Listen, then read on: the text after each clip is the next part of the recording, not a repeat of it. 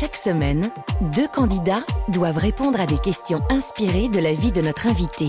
C'est un jeu alors? Oui, en quelque sorte. Mais chaque semaine, l'invité évoque aussi cinq temps forts de sa vie professionnelle et personnelle. Alors, c'est une interview? Oui, aussi.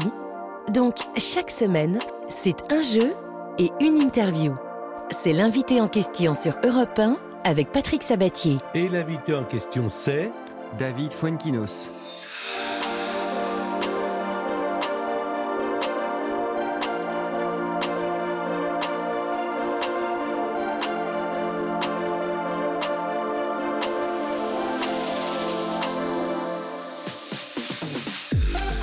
Bon, je voulais dire déjà euh, bonjour hein, ou bonsoir, je ne sais pas comment on dit. Enfin, euh, moi, je suis tout, tout à fait heureux de vous retrouver. Euh, je vous l'ai déjà dit, cette émission, elle est faite pour à la fois retrouver des amis que je n'ai pas vus depuis longtemps, puis découvrir des noms euh, bah, que j'écoute ou que je lis ou, euh, ou, que je vois à la télévision ou au cinéma.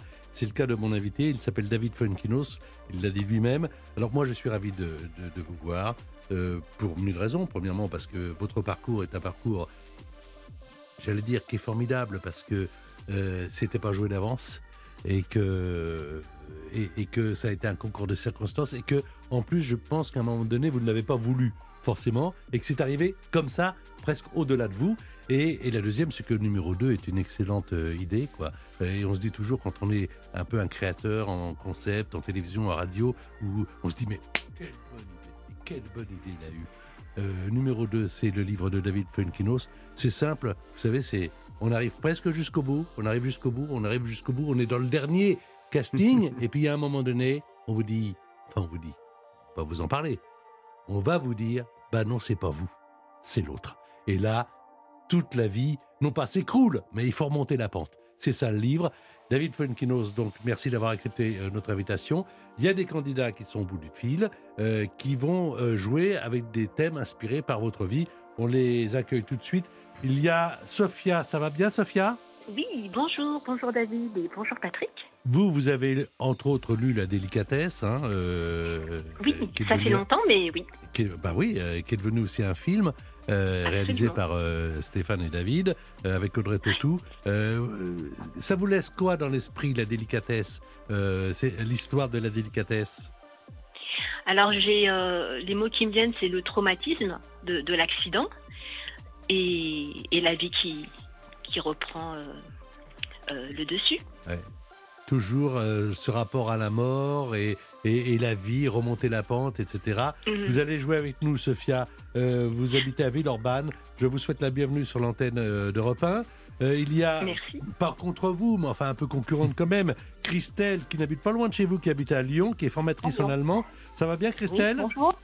Ça va. Alors, Christelle, vous allez jouer également avec euh, David Funkinos. Vous, vous le dites, et, et c'est bien de le dire, moi, j'ai pas encore lu du Funkinos. Non. Voilà. Pas encore. Mais numéro 2, je vous le conseille. Tenez, bah écoutez, quoi qu'il en soit, que vous soyez gagnante ou perdante, je vous offre mon David Funkinos. Très bien. Oui, parce qu'il faut au moins en lire un dans sa vie pour, pour, pour, pour, pour mieux la vivre. Il va y avoir cinq thèmes. Le premier thème, le voici. Vous pouvez le lire, David mon frère. On va parler de votre frère, euh, Stéphane. Pourquoi j'ai choisi de commencer l'émission non pas avec l'actu, mais de parler de votre frère Parce que c'est là, vous, vous êtes le numéro 2 là. Oui, et c'est d'ailleurs étonnant parce que vous me parlez de, de, mon livre sur le casting euh, de Harry Potter, mais c'est vrai que les gens, euh, au-delà de ce sujet, euh, extrapolent, voient, leur, voient leurs histoires d'échecs, voient leurs histoires de numéro 2. Et on m'a beaucoup, beaucoup parlé des histoires de fratrie. C'est vrai que c'est particulier d'être numéro 2. Et moi, euh, c'est mon cas. J'ai un, un, grand frère, même s'il a récemment dit dans une interview que euh, après la maladie que j'ai eue à, à, à, 16 ans, j'étais moi devenu le grand frère. Donc parfois aussi, on peut inverser dans, les familles. Mais c'est un grand frère qui a été très important pour moi. Six ans de plus que moi et qui m'a initié à beaucoup de choses, notamment au cinéma. Alors vous avez un point commun tous les deux dans votre vie professionnelle, c'est que vous avez rencontré, parce que c'est aussi ça, numéro 2, la rencontre. Euh, des hommes qui ont changé votre vie parce qu'ils ont cru en vous. Euh, et vous, ça a été évidemment euh, la Clavutine qui, qui, qui, a cru en vous chez Gallimard. Et votre frère, frère c'était Jacques Doyon. C'est-à-dire qu'à un moment donné, on a la chance, et c'est ce que j'appelle la chance de sa vie, c'est qu'à un moment donné, il y a des gens qui disent Moi, je crois en toi. Mais on est complètement euh, d'accord là-dessus. Je pense qu'on a tous, on est tous en attente dans notre destinée, dans notre parcours, de ces rencontres, voilà, qui vont, qui vont faire basculer notre destin, qui vont nous, nous aider à nous accomplir. Euh, on espère tous. Et voilà, euh, voilà, pouvoir vivre ces moments-là. Moi, j'écrivais dans mon côté, euh, sans jamais penser qu'un jour je serais publié. euh, Vous ne euh, vouliez pas forcément être Non. écrivain, plutôt musicien, je crois. Oui, puis j'avais l'é- l'écriture en parallèle qui était ma passion, mais j'avais besoin de l'écriture pour respirer, pour, pour vivre, si j'ose dire. Et puis au bout de dix ans, je me suis dit, tiens, peut-être que je vais envoyer un manuscrit comme ça. Je l'ai envoyé par la poste, il a été refusé par tout le monde, et il est tombé voilà, sous les yeux de cet éditeur chez Gallimard, Jean-Marie Laclaftine, qui effectivement a changé, a changé ma vie. J'ai retrouvé d'ailleurs la note de lecture plus tard qui disait, euh, euh, à propos de mon manuscrit, c'est bordélique, c'est foutraque, mais ça vaut le coup d'essayer. Donc voilà, et c'est c'est vrai que ce regard bienveillant, à un moment donné, j'avais 25, 26 ans, a, a changé ma vie et m'a donné confiance. On attend tous des regards de bienveillance aussi pour nous, pour nous donner confiance en nous. Il y a une grande différence entre votre première écriture chez Gallimard et votre écriture aujourd'hui? Alors complètement. Euh, ça, c'est très très juste. C'est-à-dire qu'il y a beaucoup d'écrivains qui, écrivent toujours le même type de livre, qui ont un univers très défini. Euh, moi, j'ai écrit des livres très différents les uns des autres. Alors les premiers, n'en parlons même pas, c'était complètement burlesque, loufoque. Je dois avouer que je vous les déconseille même un peu. Euh, je m'y perds moi quand je les, quand je retombe dessus.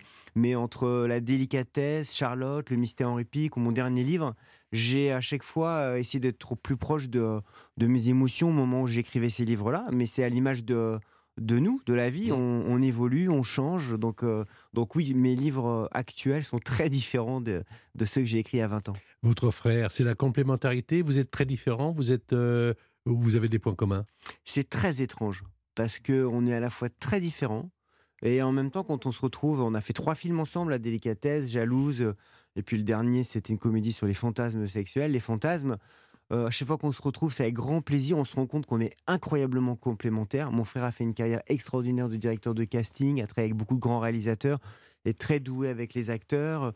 Moi, j'adore la mise en scène, les plans, les cadres. Et c'est assez, c'est assez magique. Euh, On est très différents aussi dans la, dans la vie quotidienne, je trouve, et c'est ce qui fait qu'on se nourrit l'un de l'autre. Très différents et en même temps la même histoire, les mêmes sentiments euh, profonds Mm. Euh, qui vous ont unis par rapport euh, peut-être à des parents qui ne s'entendaient pas très bien. Euh, en tout cas, ce qui est étrange, c'est que c'est vrai que, euh, alors qu'on n'est pas du tout issu d'un milieu euh, culturel, euh, même si vous l'avez dit, ma mère travaillait à France, donc on voyageait, donc c'est une forme de culture aussi, bien Il y sûr. avait deux mondes. hein. L'évasion. Il y avait deux mondes. Il y avait le, le monde de l'évasion chez vous et puis, et puis vous qui êtes dans une cité avec juifs. Ah oui, oui, ah, totalement. Alors ça, c'est totalement schizophrénique. J'ai eu une vie totalement schizophrénique parce que on voyageait, euh, on avait des vacances de riches, de rêves. On partait en Californie, euh, euh, des choses incroyables. Et en même temps, on était euh, issus d'un milieu très modeste. On vivait dans un HLM à Villejuif. Le mois de juillet, j'allais, à Meaux, en Seine-et-Marne, dans les, dans les tours à Beauval, chez, chez, chez mes grands-parents. Et le mois d'août, euh, des vacances incroyables. Donc c'est bien, ça donne une, une, euh, une éducation à deux têtes qui fait qu'on peut rêver et en même temps avoir les pieds sur terre. On va avoir une première question à propos des frères célèbres que l'on va poser euh, à. Enfin, chaque euh, candidate aura une question. On va commencer par vous, Sophia. Est-ce que vous êtes prête Je vous écoute. Quelle est la particularité du film L'arroseur arrosé, signé par les frères Lumière? Il s'appelait Auguste et Louis. C'est le premier film de fiction joué par des comédiens.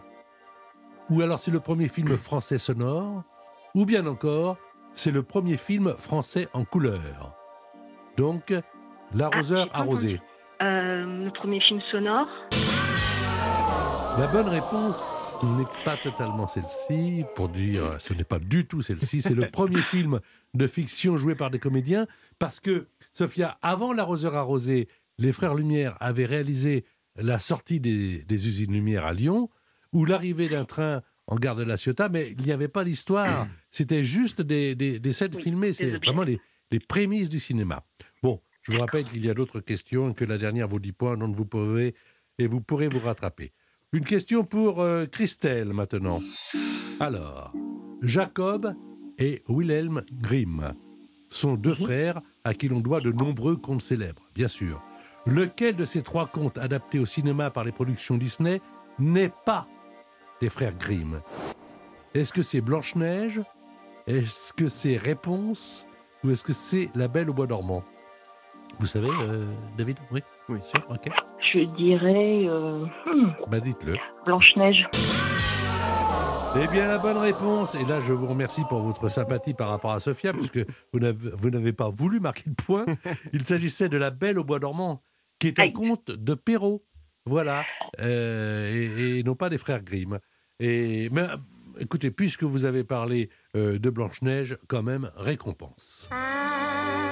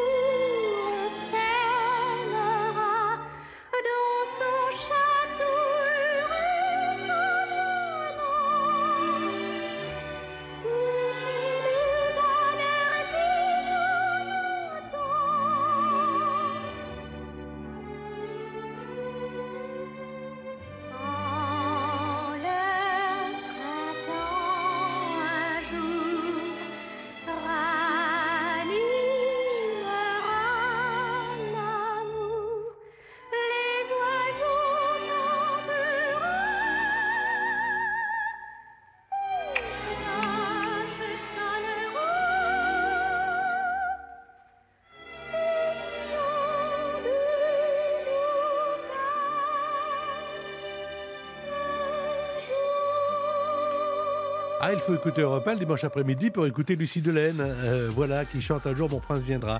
Ça ne se fait pas tous les jours. Euh, dans un instant, il y aura évidemment le deuxième thème, euh, le temps fort, les, les mots pour le dire, avec euh, notre invité, David Fuenkinos. Mais pour l'instant, les invités sur l'antenne d'Europe 1, ce sont les dames publicités. L'invité en question. Patrick Sabatier sur Europe 1. L'invité en question, c'est David Fuenkinos. le deuxième thème. Martin Hill. Alors, qui est-ce Martin Hill? Dites-le pour celles et ceux qui n'ont jamais entendu parler de cet individu.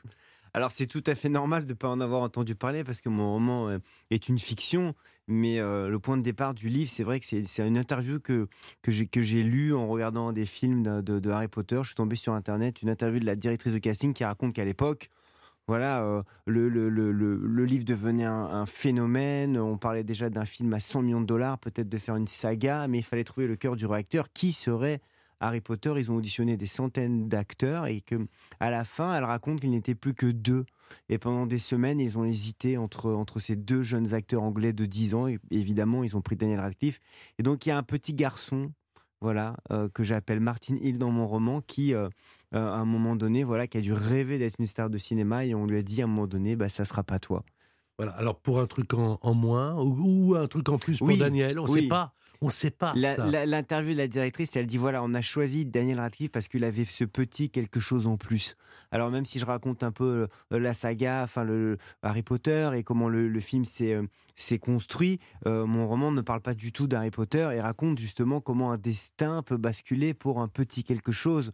Comment voilà finalement. euh, euh, on est propulsé dans une vie et pas dans une autre en fonction de, bah, du désir des autres, du choix des autres, euh, des gens qui nous disent oui, qui nous disent non.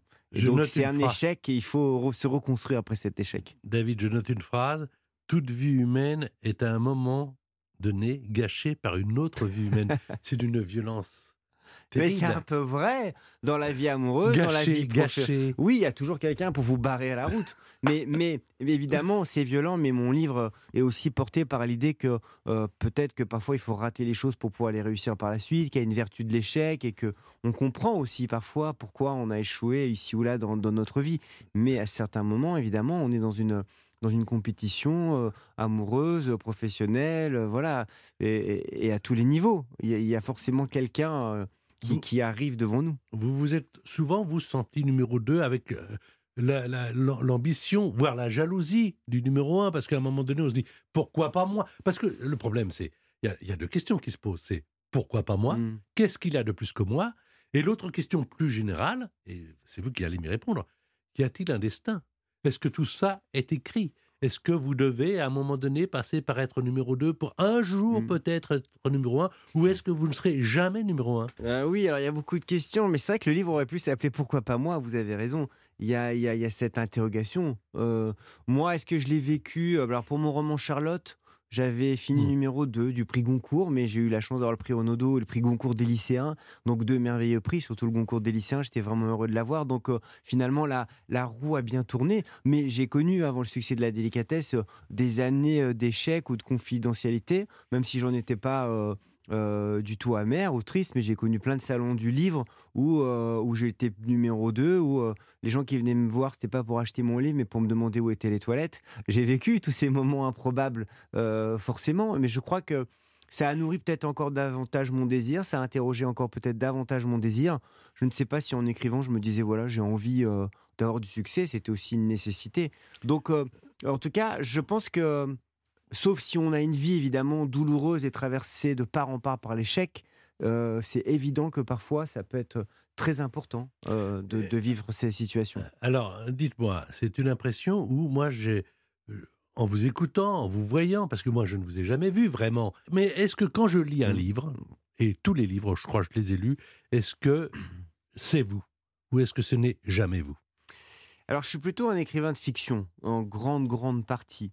Et c'est vrai que euh, j'adore euh, inventer des histoires, créer des personnages. Euh, Là, je me suis embarqué effectivement dans l'histoire de, de ce jeune garçon qui a vécu un échec, qui a été refoulé au- aux portes euh, du casting de Harry Potter et qui il vit toute sa vie à, à, voilà obsédé par cet échec et il va devoir se reconstruire.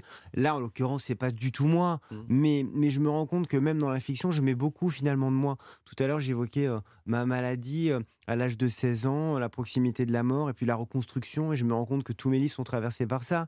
C'est l'histoire, euh, ce dernier roman, numéro 2, d'une tentative de se réinventer, de, de retrouver un second souffle, de, trouver, de surmonter une épreuve C'est ça. Manière. Donc je pense que même dans les, les histoires les plus éloignées, euh, je suis présent, je mets beaucoup de moi. Et ça, je pense que c'est très important d'ailleurs pour, euh, pour être en connexion émotionnelle ou sensible avec ces personnages. Moi, il me touche, ce, ce- jeune garçon. J'ai envie de l'aimer, j'ai envie de le protéger. Et je pense qu'il fait euh, une part écho à, ma propre certitude ou souffrance. Alors Sylvia, euh, Sophia, pardonnez-moi, Sophia et Christelle, vous allez devoir répondre à une deuxième question qui vaut deux points. Je rappelle que vous pouvez gagner euh, une semaine en famille dans un VVF. Il y a 100 destinations VVF en France où vous ferez des découvertes sportives et culturelles en famille et des activités en pleine nature avec de l'ambiance, des rencontres et des clubs enfants et ados. C'est un séjour pour quatre personnes que nous vous offrons en pension complète que vous pouvez aller découvrir sur euh, vvf.fr. Voici la question, elle s'adresse maintenant à Christelle à propos des numéros 2 célèbres. Raymond Poulidor. Oh bah Poulidor, Poupou il était connu pour être l'éternel second de nombreux Tours de France. Et en 1964, comme d'hab, c'est le deuxième. Mais derrière qui?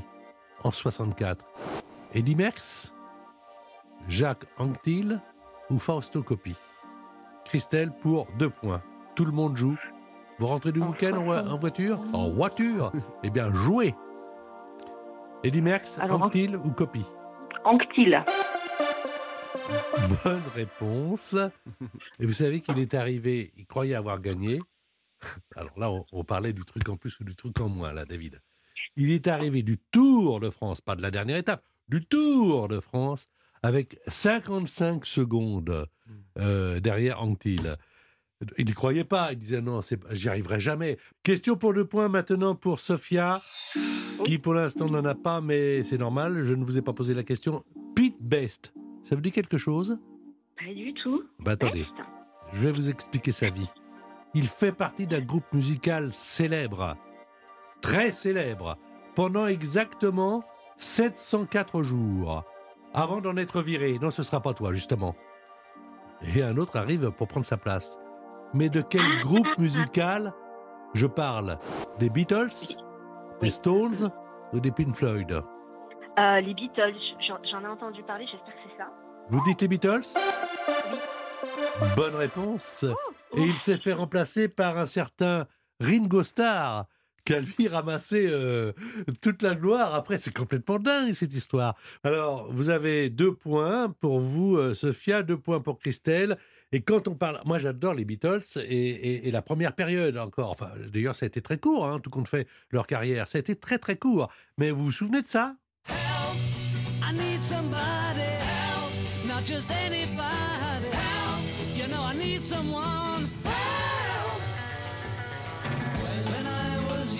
So much younger than today.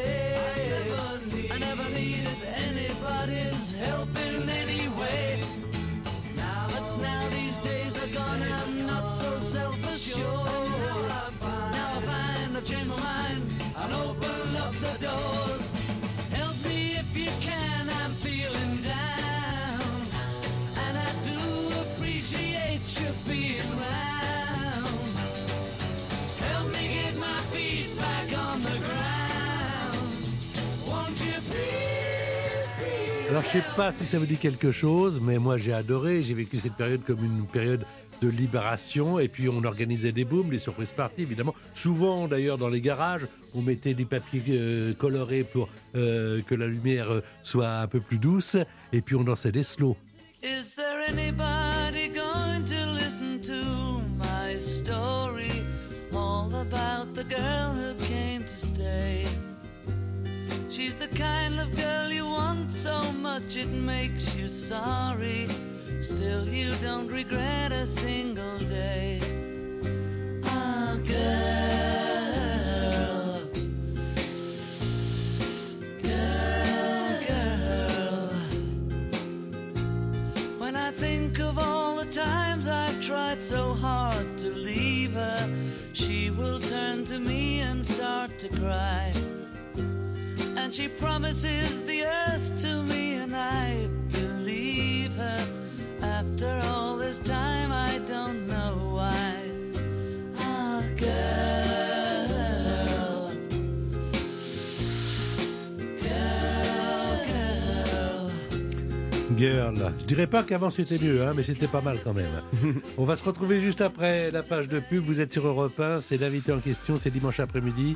Ça tombe bien, on est là. L'invité en question.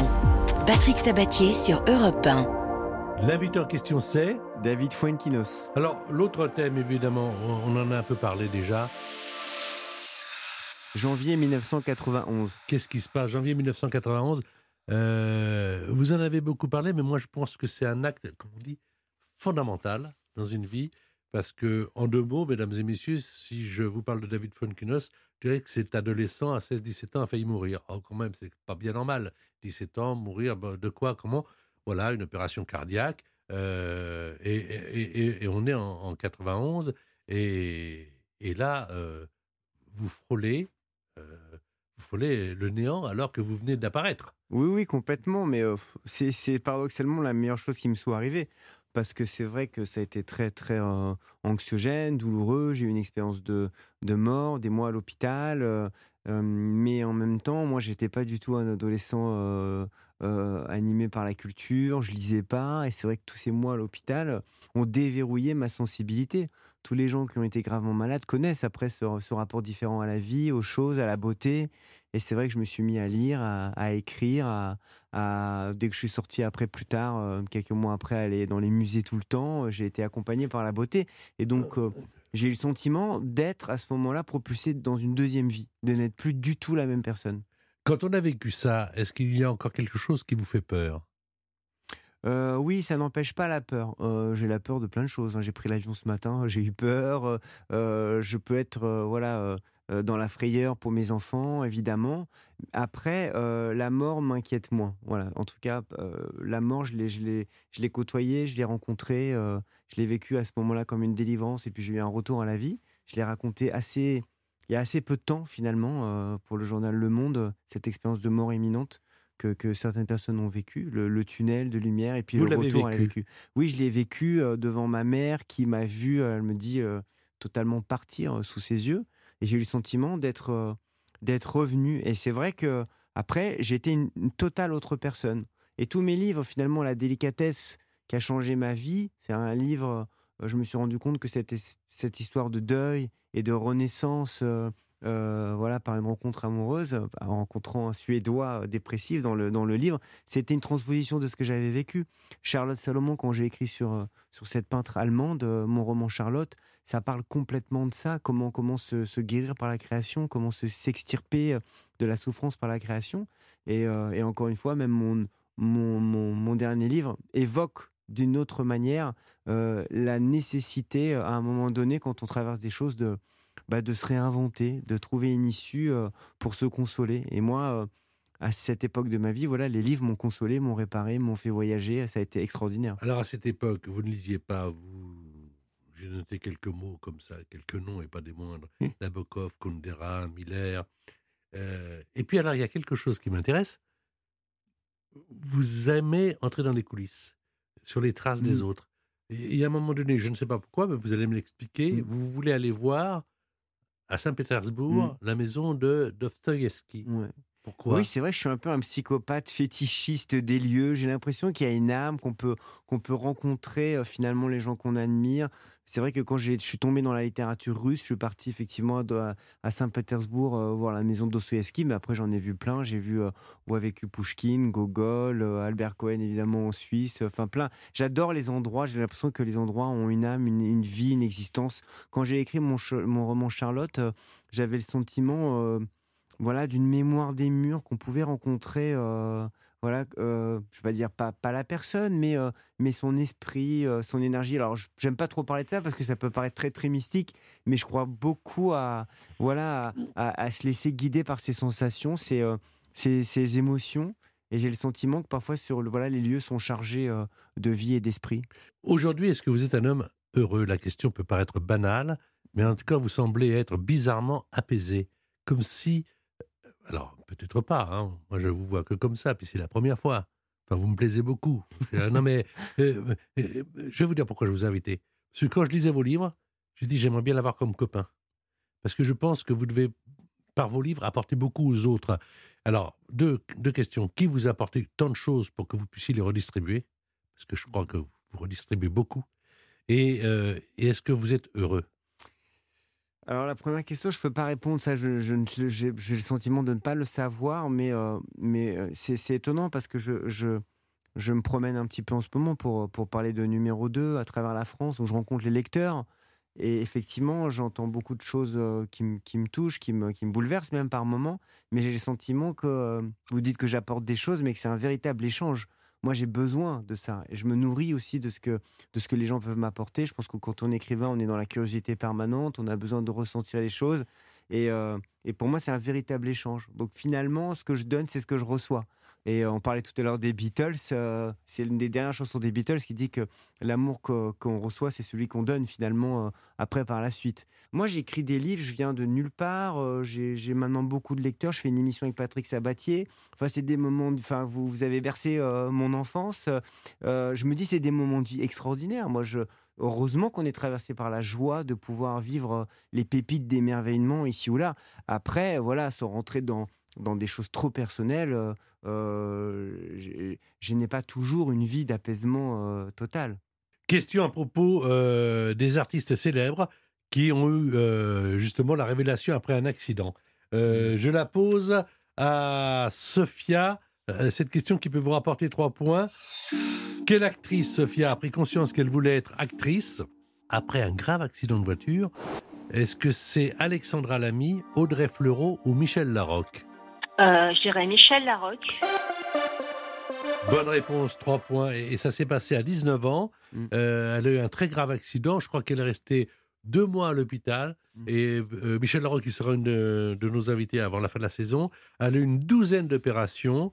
Euh, et c'est pendant cette période qu'elle s'est dit bah, je vais faire ce que je veux de ma vie. Et ce que je veux, c'est être comédienne. Donc, euh, comme vous le disiez, David, à un moment donné, on a la révélation parce que comme on a touché le pire, on veut tenter au moins d'avoir le meilleur. Il y a Euh, énormément voilà. de parcours de vie euh, Ouais. sans, sans après embrasser une carrière artistique, euh, des parcours de vie qui sont modifiés par, par l'épreuve, euh, énormément.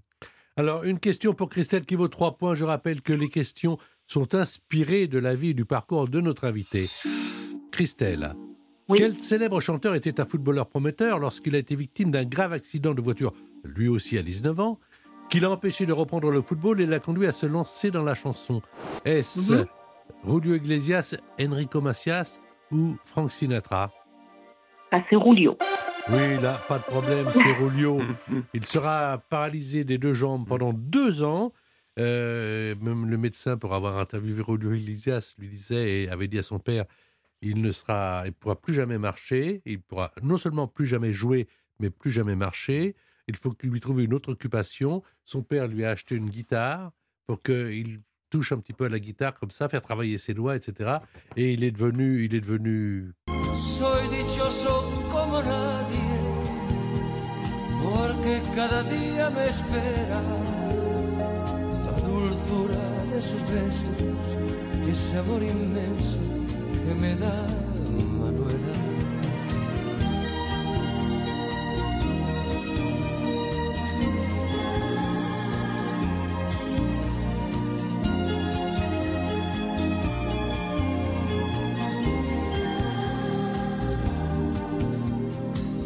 Día, cada instante, mi ilusión más grande es ver a Manuela.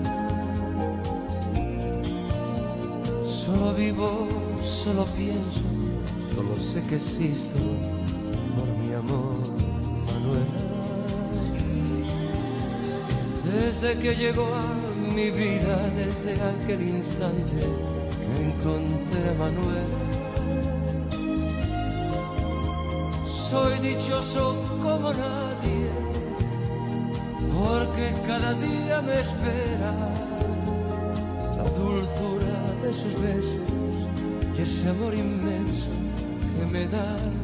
Voilà, on a écouté Lucie Delaine, Un jour mon prince viendra, on a écouté les Beatles, on écoute euh, Rolio Iglesias, c'est ça le dimanche après-midi, un invité en question que l'on va retrouver dans un instant, oh oui, dans un tout petit instant. L'invité en question.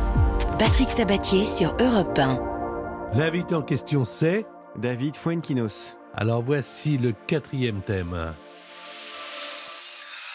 1 500 000 exemplaires. d'un livre qui s'appelle La délicatesse. Est-ce que vous vous rendez compte, mesdames et messieurs, 1 million 500 000 exemplaires, ce qui dans l'histoire de l'édition est vraiment un record. Je voudrais savoir tout simplement, même si ça ne date pas d'hier, après Mhm. c'est devenu un film, on parlait de votre frère avec euh, évidemment euh, Stéphane, euh, avec Audrey Tautou, avec François Damiens. Oui. oui. François Damiens dans le film est formidable. Comment vous avez vécu ça? Parce que on en vend 10 000, c'est déjà formidable aujourd'hui. 10 000 aujourd'hui, c'est formidable.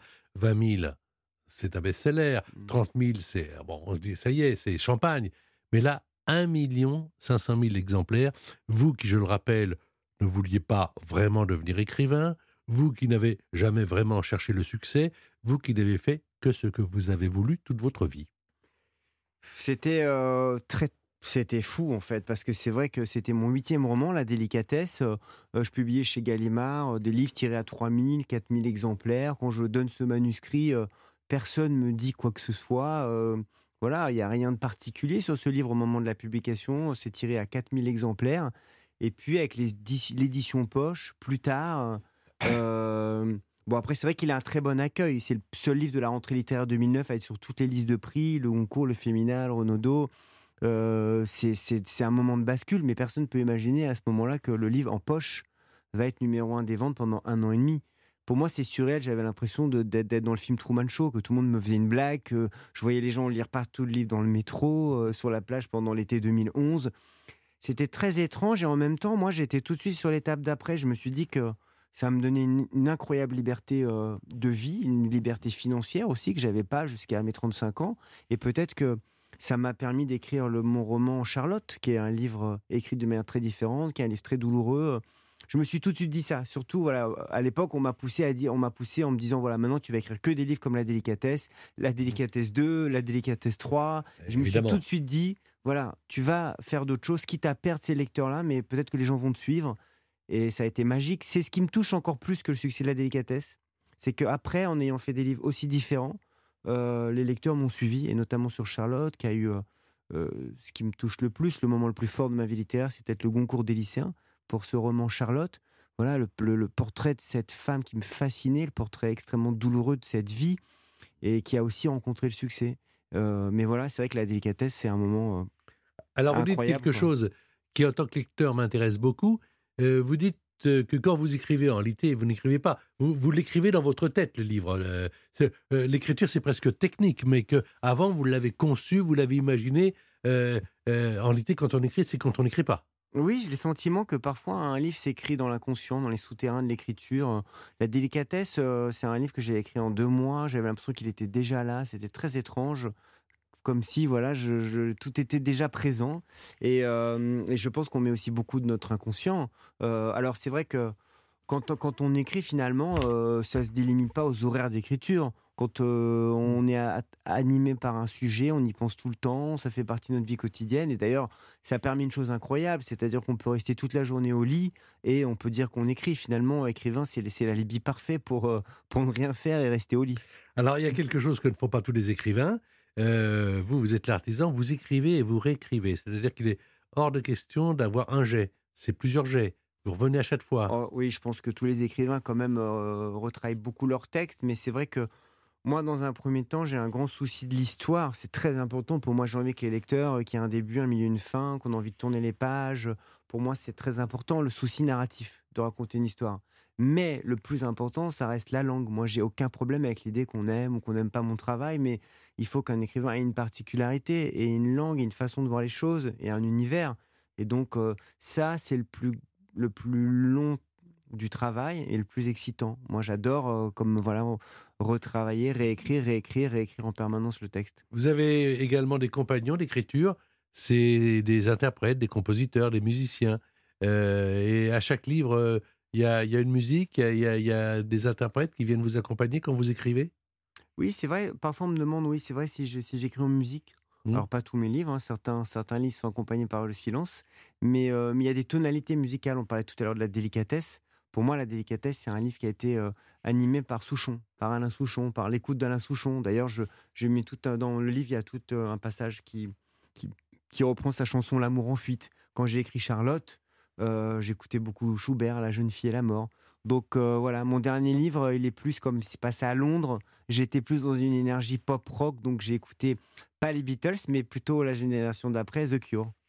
Euh, nous sommes là, vous écrivez La délicatesse, on est en 2009, et on entend ceci. Car foule sentimentale, on a soif d'idéal, attiré par les étoiles, les voiles, que des choses pas commerciales. J'ai 10 ans, je sais que c'est pas vrai, mais j'ai 10 ans. Laissez-moi rêver que j'ai 10 ans. Ça fait bientôt 15 ans que j'ai 10 ans. Ça paraît bizarre, mais si tu me crois pas, hey, tard ta gueule à la récré. Passez notre amour à la machine. Faites-le bouillir pour voir si les couleurs d'origine peuvent revenir. Est-ce qu'on peut avoir à l'eau de Javel des sentiments? la blancheur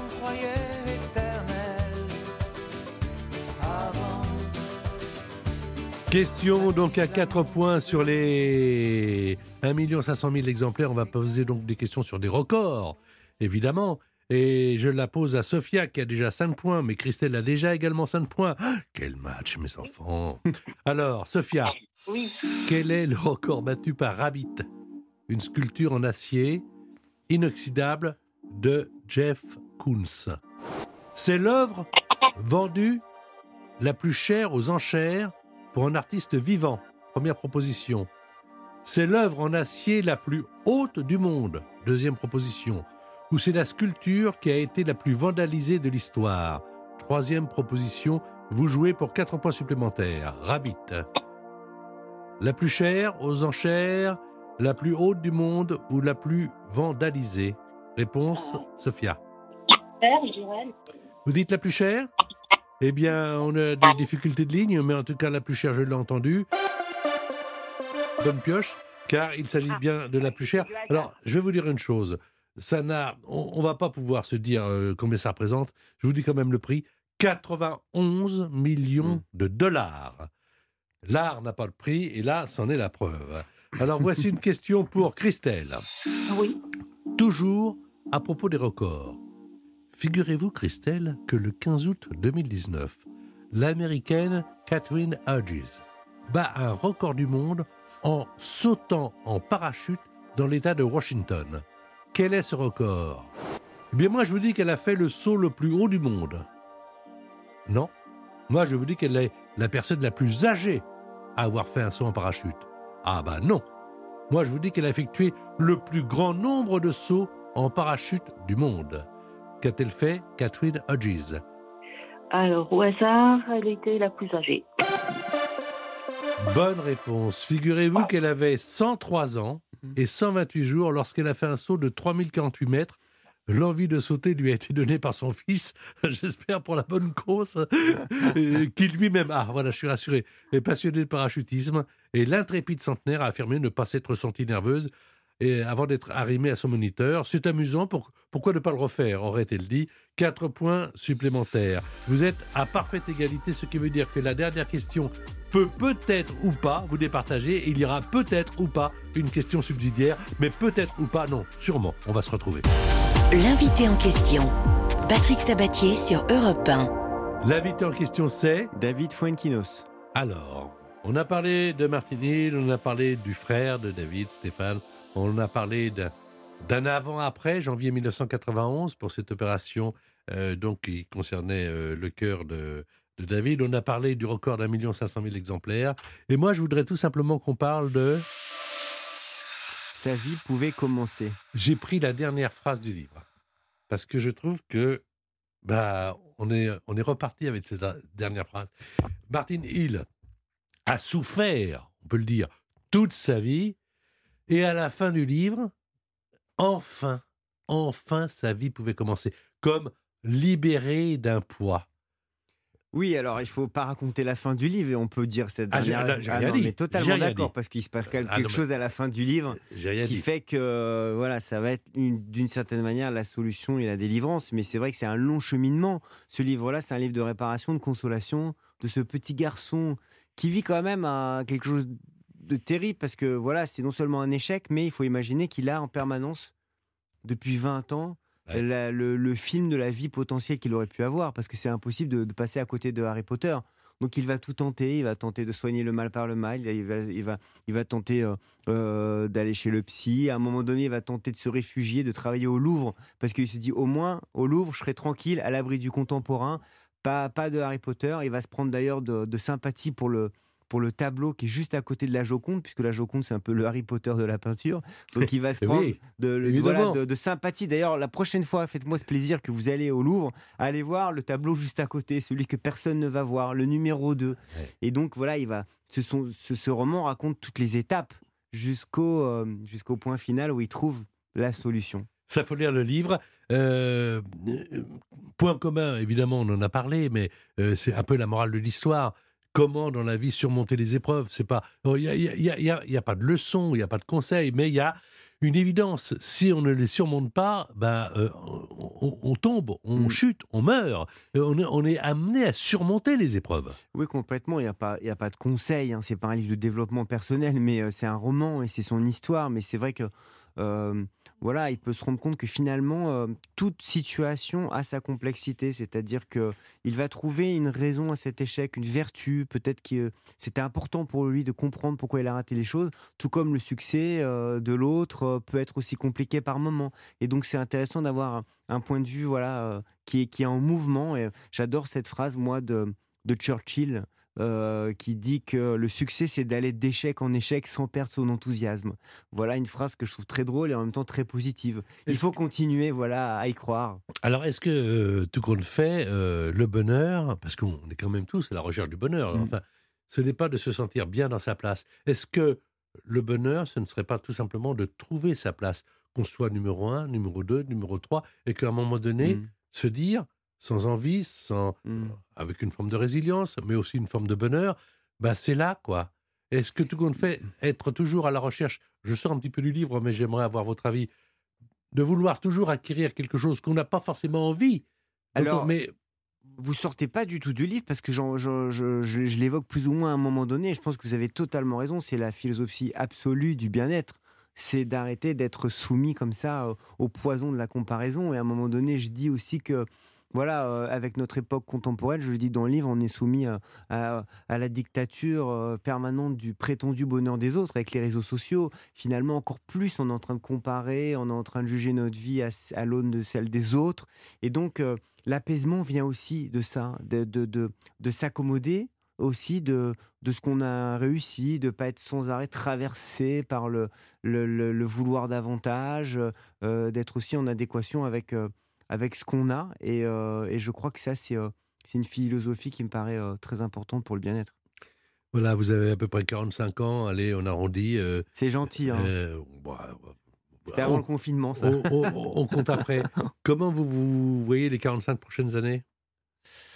Ah, j'aimerais bien. euh, écoutez, j'ai vu mon père hier, il était en pleine forme, donc je me dis que voilà, j'espère avoir les mêmes gènes pour plus tard. Mais j'aimerais bien, à vrai dire, exactement avoir la chance de pouvoir vivre ce que je vis maintenant euh, en étant débarrassé de certaines difficultés. Voilà, c'est-à-dire que la, même chose, moins les emmerde, d'une certaine manière.